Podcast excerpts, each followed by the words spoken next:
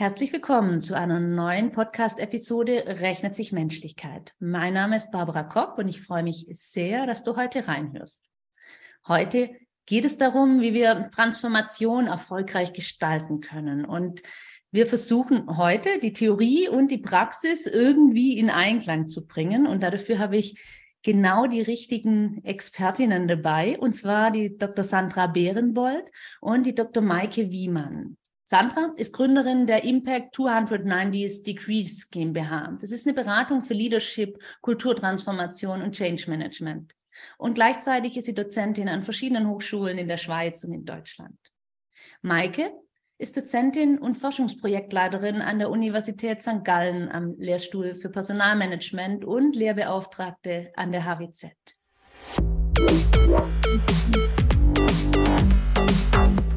Ja. Sandra, ähm, wie ist es denn? Also wir haben bei uns, wenn ich bei meinen Kunden schaue, es gibt so viele Paradoxien. Ähm, auf der einen Seite wünschen sich alle, dass wir schnell sind. Auf der anderen Seite soll es fehlerfrei sein. Es wünschen sich alle, dass wir offen sind für Neues und gleichzeitig soll man irgendwie alles im Griff haben.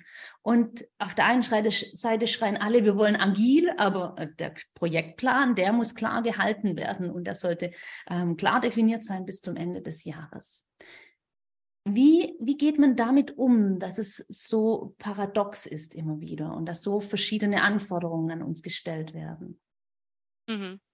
Also zum einen glaube ich, ist es nicht falsch, äh, dass es immer paradoxer wird. Ich glaube, es liegt so ein bisschen begründet durch das wirtschaftliche Umfeld, in dem wir auch unterwegs sind. Weil was im Moment äh, passiert, ist, dass quasi diese sogenannte VUCA-Welt, in der ja auch alles, wie du sagst, schneller gehen soll, agiler werden soll, unsicherer wird und auch mehrdeutiger wird, auf Organisationen trifft, die genau dafür ja nie gemacht worden sind. Mhm. Also ich sag mal, der Großteil der Organisationen und vor allem auch der Unternehmen, denen wir arbeiten, sind noch eher klassisch hierarchisch organisiert, vielleicht mit ersten Ansätzen, in denen es darum geht, es aufzubrechen, aber mit der Grundidee, dass natürlich so eine Organisation auch eine gewisse Sicherheit und Vorhersagbarkeit schafft und dass auch eine Planung möglich ist, auch von einer gewissen Zukunft.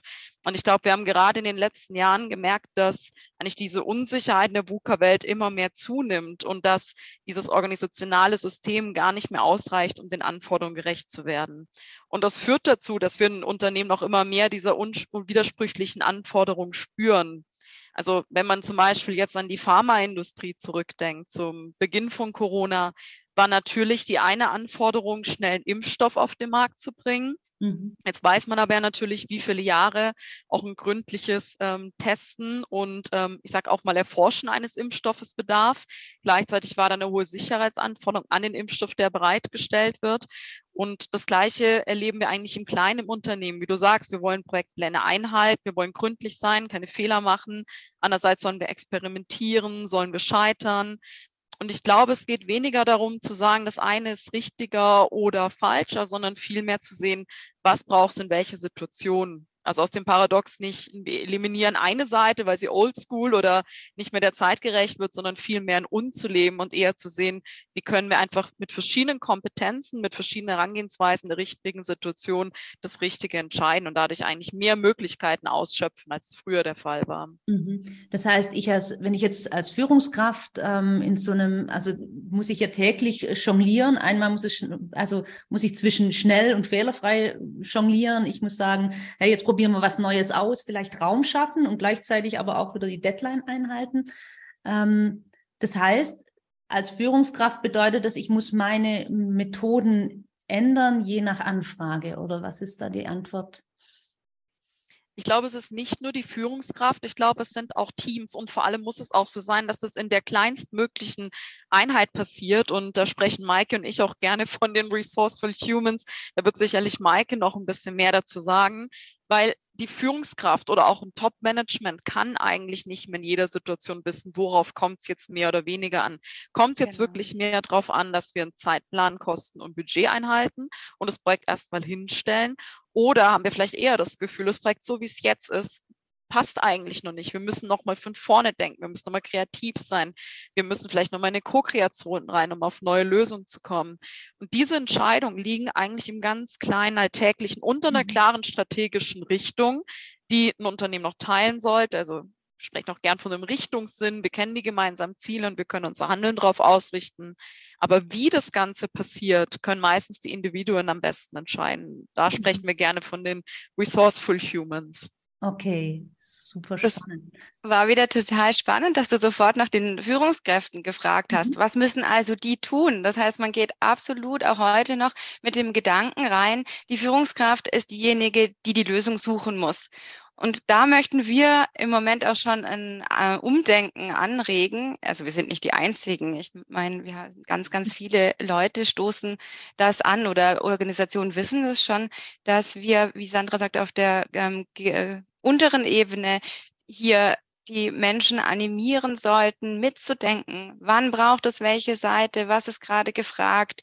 Was muss hinterfragt werden? Was läuft gerade gut? Was läuft nicht so gut? Und auch nur so können wir diese Paradoxien überwinden, indem jeder Einzelne dazu beiträgt und auch ähm, Antennen dafür hat, zu sehen, was sind Gefahren vielleicht auch im Moment? Wo muss ich hier schreien und sagen, passt auf, ich, ich sehe was, das könnte uns in Zukunft zur Gefahr werden. Wir müssen in dem und dem Bereich umsteuern und da muss jeder Einzelne ähm, gehört werden.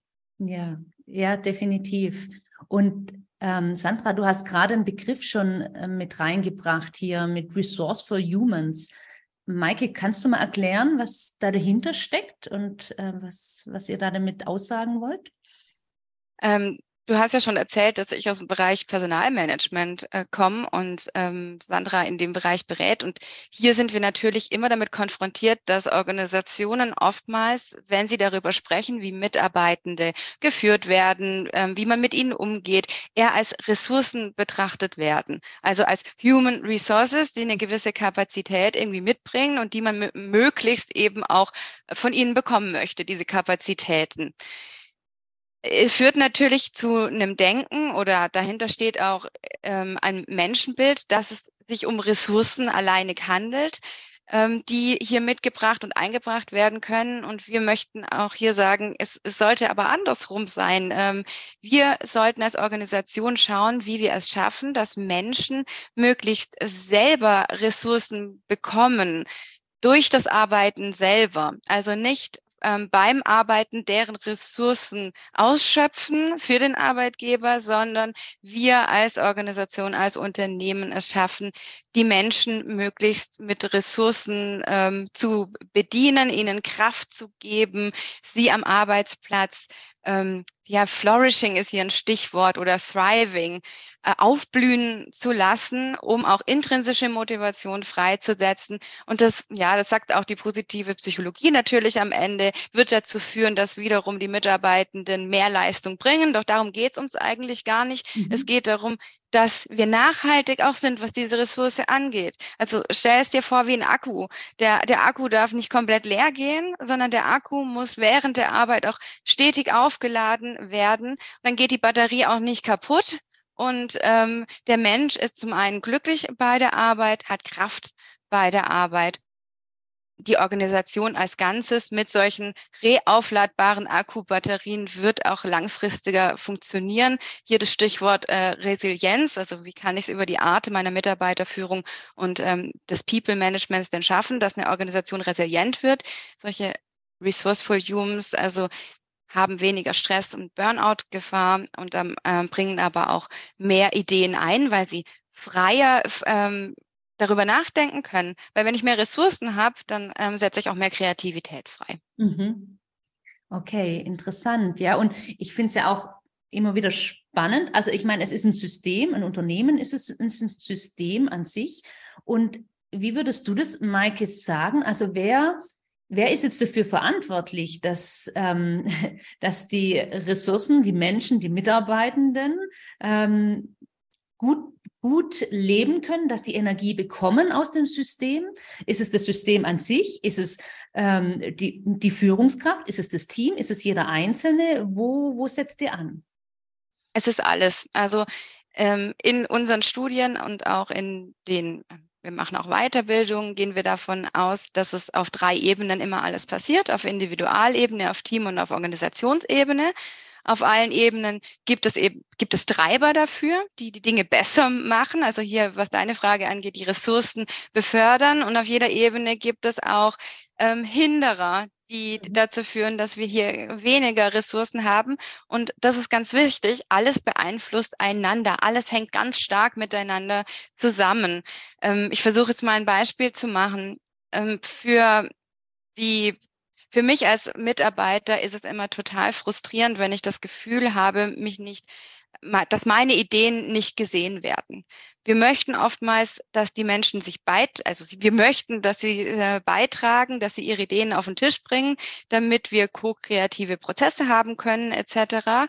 Aber wenn da meine, mein eigener Beitrag nicht keine Rolle spielt, dann werde ich das als Mitarbeiter wohl weniger machen und ähm, wenn ich das Gefühl habe, dass mein Beitrag vielleicht auch mir nicht hilft, sondern mehr, mehr mir schadet. Also sagen wir mal, wir haben ein Performance Management System etabliert, was auf Wettbewerb ausgelegt ist. Also das wäre auf Organisationsebene jetzt ein Kontextfaktor, der würde jetzt, der würde dazu führen, dass ich zum einen gestresst bin, weil ich muss immer Hochleistung bringen, weil ich im Wettbewerb zu anderen stehe, also würde meine Ressourcen reduzieren und ich würde wahrscheinlich auch oder ähm, ziemlich sicher weniger von meinen Ideen preisgeben, mhm. weil ich ähm, ja selbst dann vielleicht nicht davon profitiere. Andere könnten diese Ideen klauen und das schlägt sich natürlich auch auf die Teamebene nieder, auf das Miteinander, wie ich miteinander umgehe, wem ich was erzähle möglicherweise und ähm, auch auf individueller Ebene dann. Mhm. Aber Wettbewerb habe ich ja schon in dem Moment, ähm, wo eben einer befördert wird und der andere nicht, oder? Natürlich habe ich den dann. Es geht ja sehr viel um Transparenz. Also wird jemand befördert, weil er jetzt ähm, mehr Ideen hat? Weil, wird jemand befördert, weil er schon länger auf seinem an seinem Arbeitsplatz ist. Also warum werde ich befördert, spielt ja erstmal die Rolle und ähm, ist es transparent und wird es als gerecht wahrgenommen? Gerechtigkeit, wenn ich hier ähm, wieder so, so eine Sache, die auf ähm, jeder Ebene stattfindet, im Umgang miteinander und eben auch durch das System. Also wird, werden denn die Beförderungs Faktoren als gerecht wahrgenommen, die das System von vornherein hier platziert.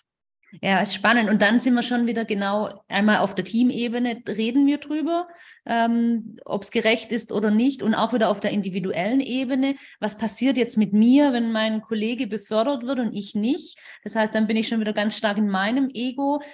Kann ich allein die Sache betrachten und es vielleicht neutral betrachten oder bin ich einfach gekränkt? Und dann ist es schon wieder die persönliche Entwicklung. Ja, das ist schön mit den drei Ebenen. Das gefällt mir total gut. Ähm, kann auch die Resourceful Humans übrigens an den drei Ebenen nochmal gut erklären, weil ähm, in dem Moment, wo ich mich selbst als ein resourceful human sehe, bringe ich ja auch die Ressourcen, die ich ins Unternehmen einbringen kann, im Sinne des Unternehmens ein, also für die Organisation, für mein Team und sehe auch Teil meines persönlichen Wachstums im Unternehmen, auch im Dienste des Unternehmens. Also es hängt zusammen. Es ist dann weniger die Frage, kann ich jetzt den optimalen Karriereweg für mich einschlagen, sondern das Gefühl, wenn ich hier mein Bestes bringe, dann profitiert das Unternehmen davon, dann habe ich hier die Möglichkeit, aber auch mit dem Unternehmen zu wachsen. Mhm. Und deswegen auch auf den Ebenen, was brauchen natürlich resourceful humans im Vergleich zu, es ist eine Ressource, die ich mir ausleihe und am Ende vom Monat bezahle. Die brauchen Kraft und Energie durch die Teamzusammenarbeit, durch die Führung, durch ein Sinnempfinden für die gemeinsame Aufgabe. Aber die bekommen auch vom Unternehmen und von der Führungskraft die Rahmenbedingungen, um in diesem sehr spannungsgeladenen Umfeld auch ähm, agieren zu können und im richtigen Moment das richtige Potenzial, was sie haben, einzusetzen oder auch erweitern zu können.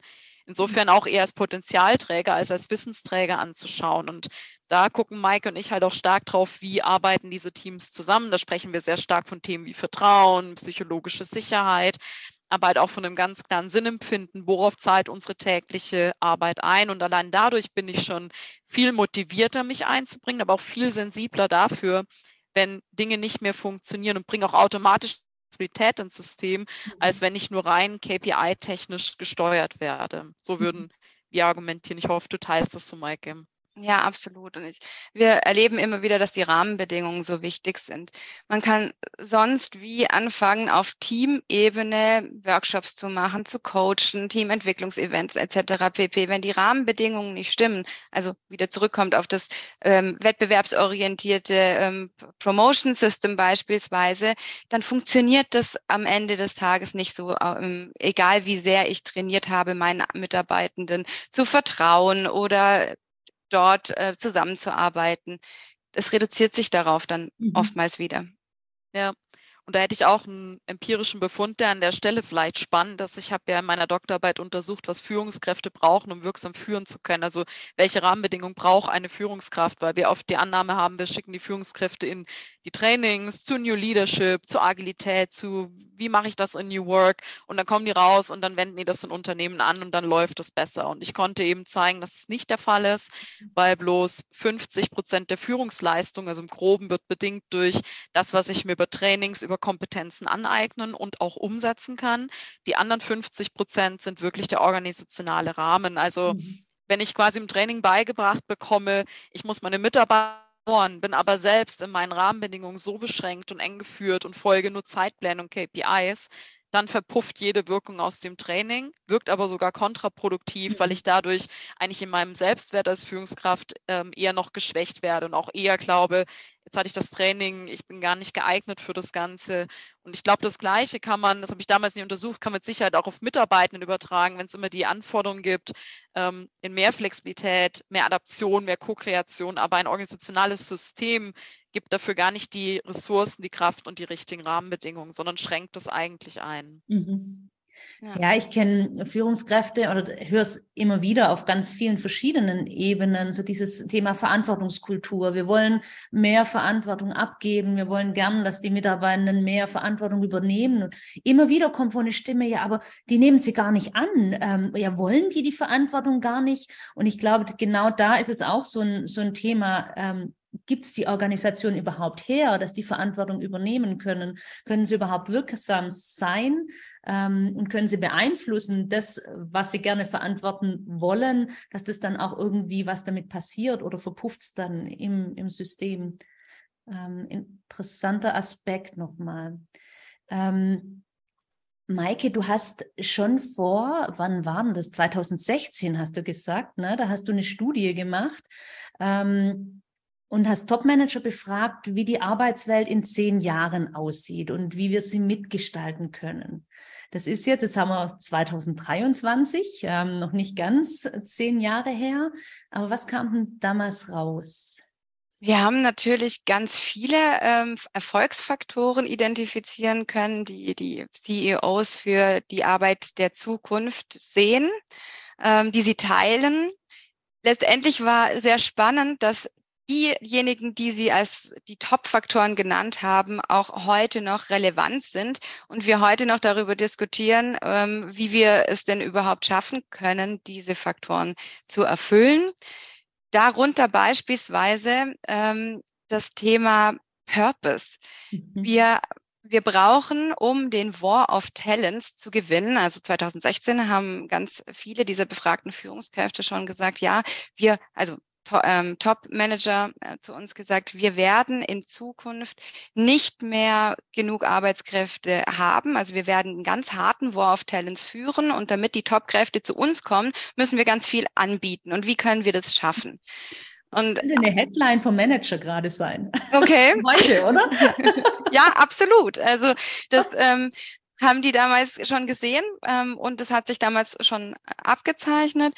Und wie macht man das? Und eine Antwort war damals, wir wissen schon, dass es mit Purpose zu tun hat. Wir müssen es schaffen, dass äh, das, was Menschen für sich selber als Lebensziel auch haben oder Lebensziele, was ihnen wichtig ist, da spielt eben auch der, der private Kontext vor allem eine sehr, sehr große Rolle. Da müssen wir schauen, dass wir sensibel dafür sind und dass das im Einklang mit unserem Purpose steht, der, der Organisation, dass die sich identifizieren können und sich wiederfinden darin. Ähm, und dass wir auch ganz viel beim Thema People Management ähm, anbieten, was hier Flexibilität angeht. Also wir müssten eigentlich mehr auf, ausgerichtet sein auf Menschen in unterschiedlichen Lebensabschnitten in unterschiedlichen Lebensphasen. Also wir müssen gleichermaßen es schaffen, die Bedürfnisse eines äh, Familienvaters zu be bedienen, als auch die von jemandem, der vielleicht gerade sein Studium abgeschlossen hat, viel Geld verdienen möchte und eine steile Karriere einschlagen. Und wie schaffen wir das denn? Das heißt, arbeite an deinem Talentmanagement und schau, dass du als Unternehmen ähm, diese Bandbreite abdeckst und eine Variabilität hier herstellen kannst. Also wie ähm, ein Cafeteriasystem möglicherweise anbieten kannst, wo man wählen kann, welche Produkte möchte ich denn und was hilft mir, was möchte ich erreichen, was sind meine Ziele und es für mich selber zusammenstellen kann und ja auch wieder umstrukturieren kann nach ein paar Jahren und sagen kann, nein, jetzt hat sich, meine Lebensumstände haben sich verändert und ich möchte jetzt aber was, was anderes. Das heißt, die Organisation kann mit mir ähm, durch meinen Lifecycle auch gehen und wird weiterhin meine Organisation bleiben. Das wäre ein absoluter Wettbewerbsfaktor im Vergleich ähm, zu anderen Unternehmen, weil was wir im Moment erleben, ist ja, dass wir wechseln ganz, ganz viel. Wir bleiben zwei Jahre als Talente bei einer Firma und dann ziehen wir weiter, weil wir was anderes suchen. Und das Modell, ähm, das vor ein bis zwei Generationen noch ganz üblich war, dass ich bei einem Unternehmen angefangen habe und in dem Unternehmen geblieben bin bis zur Rente, das sehen wir heutzutage nur noch in den ganz, ganz wenigsten Fällen. Und damit das aber so bleiben kann, weil gleichermaßen war ein großes Problem, was die Top-Manager gesehen haben, der sogenannte Brain Drain, dass wir eben wenn wir es geschafft haben, Leute zu entwickeln und auch ähm, ja diese resourceful humans mit Ressourcen zu bepacken, ihnen ganz viel Kompetenzen zu geben, Kompetenzentwicklung auch zu schaffen. Also hier auch nochmal was, was aus der Studie hervorkam, dass ganz wichtig ist, dass die Menschen sich weiter qualifizieren können und dürfen im Unternehmen, weil darauf kommt es an. Das ist das, was heute zählt. Und wenn wir das geschafft haben, dass die sich bei mir im Unternehmen weiterentwickeln, wenn sie mir dann gehen, wenn sie mich dann verlassen, dann habe ich ja viel bezahlt, wenig gewonnen. Vielleicht darf ich noch einen Nachsatz machen, Barbara, weil es jetzt sehr gut dazu passt. Was Sie auch gesagt haben in der Studie ist, es wird nicht mehr nur auf ähm, Teams ankommen, das war 2016 schon klar. Das ist vom Individuum, also weg vom Superstar, der alles lenkt und wir, wir suchen die, die, die wirklichen Talente. Nein, da war schon klar 2016, was wir jetzt machen. Wir versuchen Teams zu ent entwickeln und jeder im Team zählt. Und Sie haben mir schon gesagt, wir wissen, dass es in, in Zukunft ähm, auf das Netzwerk ankommt. Ähm, das heißt, die ähm, Organisationsmitglieder, die hoffentlich im Unternehmen bleiben, weil ich ihnen genug bieten kann, da muss ich es schaffen, dass diejenigen externe Informationen und alles Wichtige sich aneignen können über ein Netzwerk. Und da gilt es aber dann auch frei zu teilen. Von mir aus frei zu teilen. Und da braucht es natürlich auch wieder die organisationalen Rahmenbedingungen, dass es erlaubt ist. Wir sehen ganz viele Organisationen, wo es dann heißt, okay, darüber darfst du aber nichts mhm. erzählen. Mhm. Da müssen wir also nachsteuern. Ähm, wenn ich in einem Netzwerk, über ein Netzwerk gewinnen möchte, Informationen, mich austauschen möchte, dann muss ich natürlich auch klar sagen, was darf ich denn selber teilen. Und hier müssen wir auf jeden Fall freier werden, dass wir alle als Unternehmen profitieren. Mhm. Ja, und auf der einen Seite ist schon total viel passiert, wenn man eigentlich mal so zurückblickt. Und auf der anderen Seite haben wir aber auch noch so einen Weg vor uns, ne, wo man auch sieht, ähm, ja, das dürfen unsere Themen bleiben, vermutlich. Und ähm, da dürfen wir uns echt noch weiter damit beschäftigen und werden vermutlich auch nie ganz fertig sein. Ähm, was euch beide ja verbindet, ist so dieser Gedanke, Wissenschaft und Praxis zusammenzubringen. Ähm, und wenn ihr das jetzt so anschaut mit Wissenschaft und Praxis, also Theorie und wie kriegen wir es wirklich umgesetzt, ähm, was sagt ihr denn, vielleicht Sandra, du, wie können wir jetzt Transformation erfolgreich gestalten? Mhm. Also ich glaube, zum einen gibt es kein Patentrezept dafür. Mhm. Also ich glaube auch Maike, ähm, dir ist das jetzt auch die jüngste Vergangenheit begegnet, eher mit einer wissenschaftlichen Anfrage, wie genau geht diese Transformation vonstatten, wie funktioniert das eigentlich, was muss ich wann in welcher Reihenfolge angehen. Ich glaube, dass ganz viel Transformationskompetenz im Unternehmen selbst liegt und das eigentlich ein Schatz ist, den die meisten Unternehmen noch nicht gehoben haben. Aber jedes Unternehmen ist so speziell, glaube ich, dass auch der Einstieg in eine Transformation nochmal ein sehr anderer oder ein sehr unterschiedlicher sein kann. Und ein Hauptproblem, was wir, glaube ich, auch beobachten, auch mit dem Blick auf die ganzen Spannungsfelder, Paradoxien in Unternehmen, ist, dass es jetzt immer mehr zur Überforderung wird. Diese Anforderung, ich soll einerseits schneller in mehr Unsicherheit auf Überraschung reagieren und zum anderen, ich soll planen, kontrollieren, steuern dass alle so ein bisschen auf diesen großen Schub warten, äh, dass sich das Unternehmen jetzt umbaut und es endlich, wie alle hoffen, möglich wird, im Sinne von New Work zu arbeiten, ähm, alle zu empowern, ganz viel Gestaltungsfreiraum zu geben, mit viel Vertrauen. Nur dieser Schub wird so schnell nicht kommen, weil einfach der systemische Umbau der ist sehr spezifisch, es gibt kein Patentrezept und er ist einfach immens. Also angefangen von den Strukturen, die ein System hat, zu den Anreizsystemen, wie Mike beim Thema Performance Management gesagt hat, zu unserer Zusammenarbeitskultur, zu Netzwerken, die wir in Unternehmen aufbauen, um über die Silos zu arbeiten. Und ich glaube, man kann Unternehmen viel mehr Mut machen, jetzt in den kleinen Schritten zu beginnen sich erstmal auf den Weg zu machen, neue Dinge im Kleinen zu pilotieren, auszuprobieren, mit ersten Teams vielleicht mal neue Zusammenarbeitsformen und Modelle anzuschauen. Auch für Führungskräfte in dem Rahmen, den sie beeinflussen können, wirklich auch mal Verantwortung und Vertrauen abzugeben und einfach mal zu gucken, was passiert. Mhm. Weil ich bin davon überzeugt, dass die Transformation, die wir brauchen, zwar die nötigen Strukturen braucht, um zum Beispiel flachere Hierarchien zu haben, neue Gestaltungsräume, ähm, ko-kreative Verfahren, aber zuallererst braucht es auch ein Umdenken in den Köpfen. Mhm. Und ich glaube, dafür sind diese kleinen Experimente jetzt super wichtig, damit man lernt, wie kann es denn auch gehen. Also um erstmal dieses Repertoire ein Handlungsteam als Mitarbeiter im Team ab als Resourceful Human überhaupt zu erfahren. Und ich glaube, viele Unternehmen, die sich gerade erfolgreich transformieren, beginnen auch auf der Ebene. Mhm. Auch wieder sehr, sehr stark in der Einheit tatsächlich Mitarbeiter und kleines Alltägliches ausprobieren. Okay, ich glaube tatsächlich genau, das ist auch mit der Schlüssel. Also dieses, den theoretischen Impuls, sich immer wieder zu holen und gleichzeitig dann reflektieren, was ist jetzt bei mir das Richtige, wo kann ich anfangen, an welchem Rädchen möchte ich jetzt als erstes drehen. Und ihr bietet da auch ein Kompaktseminar dazu an. Ist das, wo ist das oder für wen ist das? Ähm, ja, wir machen ein Kompaktseminar für leitende Führungskräfte. Das heißt wirklich auf Top- und Senior-Management-Level für Führungskräfte, die Transformationsprozesse oder komplette organisationale Transformation mitgestalten, auch verantworten.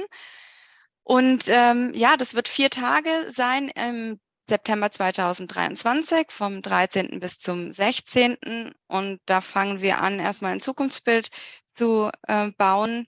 Wie sieht denn die Transformation aus, die ihr gerade, vor der ihr steht?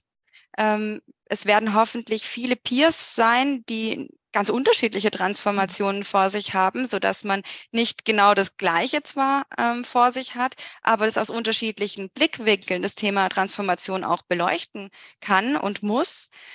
Wir werden dann in einem zweiten Tag anschauen, wie Hürden sich äh, hier darstellen, auf welchen Ebenen auch. Also um hier wieder auch zu sagen, individuell gibt es natürlich Hürden. So aus der Verhaltensökonomik weiß man, dass schon das Thema Ambiguitätsaversionen zum Beispiel was ganz Großes ist. Also alles, was ich nicht kenne, demgegenüber habe ich erstmal eine Aversion und muss erstmal mich damit auseinandersetzen und wohlfühlen, dass jetzt erstmal was Neues kommt, was ich noch nicht kenne, beispielsweise. Das wäre jetzt äh, so eine Hürde auf individueller Ebene, die es erstmal zu überwinden gilt. Dann natürlich auf Teamebene, so Sachen wie ähm, Gruppendenken spielen uns da immer nicht in die Karten, sondern dagegen. Und ähm, dann eben auch auf Organisationsebene diese großen Hürden, dass man ähm, wirklich auch die, die Ressourcen bekommt, um eine Transformation vollumfänglich gestalten zu können und Entscheidungsgewalt darüber hat, etc. pp ähm, aber auch so Dinge wie funktionale, äh, Functional Stupidity und hohe Bürokratie, wie man mhm. solche Ansätze überwindet. Am dritten Tag wollen wir mal schauen, wie es mit Experimenten so aussieht. Also einer der größten Enabler, so wie ähm, Sandra es auch schon gesagt hat, ist natürlich, dass ich bereit bin als Organisation, Experimente zu wagen. Wie können in kleinen bis zu sehr großen Unternehmen denn so Experimente denn aussehen, umgesetzt werden und letztendlich auch in die ganze Organisation gebracht werden, wenn wir festgestellt haben, dass es Dinge sind, die funktionieren, ähm, die Transformation erfolgreich machen. Und als letztes würde ich sagen, auch äh, eine, einer der wichtigsten Punkte und eigentlich auch ein zentraler Enabler werden wir das Thema Führung neu denken anschauen. Also wirklich mal tief eintauchen in, wie muss Führung letztendlich in der Zukunft aussehen, dass es die Unternehmung ist, die erfolgreich ist in der Zukunft und wie sieht dieses Umdenken aus? Wie muss ich selbst als Führungskraft vielleicht ähm, mich anders verhalten? Ähm, welche Muster muss ich aufbrechen? Und wie muss Führung auf organisationaler Ebene und auf Teamebene umgestaltet werden? Vielleicht so Führung als Team auch mal ähm, sich anschauen, kollektive Führung und nicht nur Führung als Einzelperson mhm. zu, zu verstehen. Super, oh, das klingt sehr spannend. Ähm, für alle Hörer und Hörerinnen, ähm, wenn ihr Interesse habt, dann den Link findet ihr unten im, im Podcast mit drin. Ähm, könnt ihr gerne mal reinschauen. Wir sind schon am Ende. Vielen herzlichen Dank für eure interessanten Einblicke. Ähm, die Zeit ist wieder viel zu schnell vorbeigegangen.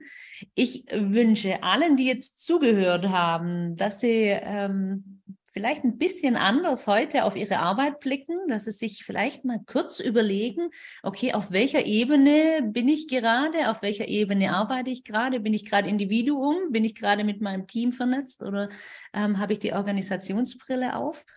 Und ähm, ich wünsche euch allen einen wundervollen Tag. Herzlichen Dank und bis demnächst. Tschüss.